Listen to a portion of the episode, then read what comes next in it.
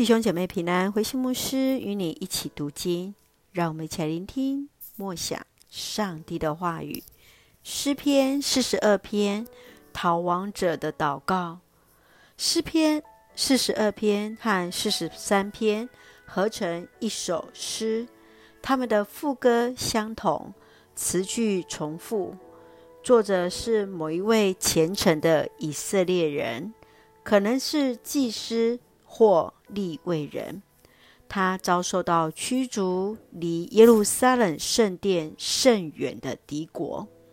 在四十二篇中，诗人感受到自己的人生遇到挫折，接续对上帝发出一连串的质疑，怀疑自己所信为何，最终在仰望上帝当中找到答案，使他的生命。重新得着盼望，让我们一起来看这段经文与默想。请我们一起来看四十二篇十一节：我为什么这样悲伤？我为什么这样沮丧？我要仰望上帝，还要再颂赞他。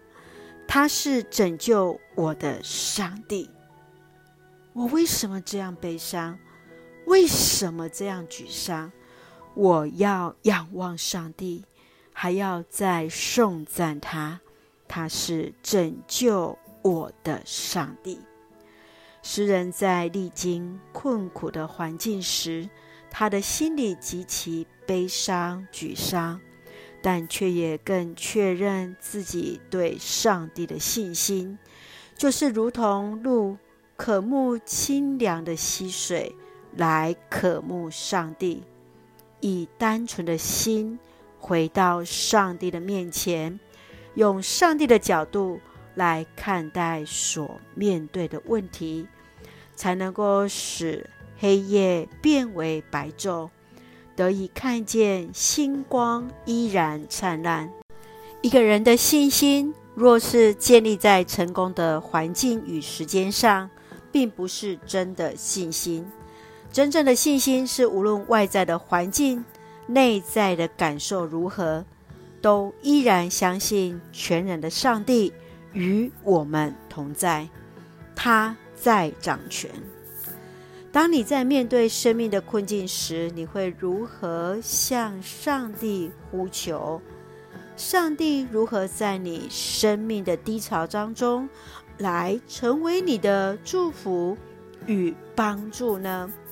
圣愿主真的来扶持、怜悯在悲伤当中的我们，也让我们能够持续来仰望主，一起用诗篇四十二篇第八节作为我们的金句。愿上主白日显示永恒的爱，夜间让我颂赞赐我生命的上帝。是的，圣愿主真是将那丰盛的恩典浇灌在我们的当中，无论在顺境逆境，都确信上帝永恒的爱，生命的主必然帮助我们。一起用这段经文来祷告，亲爱的天父上帝，我们感谢赞美你，无论在任何境况中，都要歌颂主。为我们所做一切的美善，求主帮助我们，无论在顺境逆境，都确信主的恩典够用，赏赐我们足够的智慧力量，保抱我们得以面对所当行的路。愿主赐福我们的家人身心灵健壮，恩待所爱的国家台湾。一切平安，使我们做上帝恩典的出口。感谢祷告是奉靠主耶稣基督的圣名求，阿门。弟兄姐妹，愿上帝的平安与你同在，大家平安。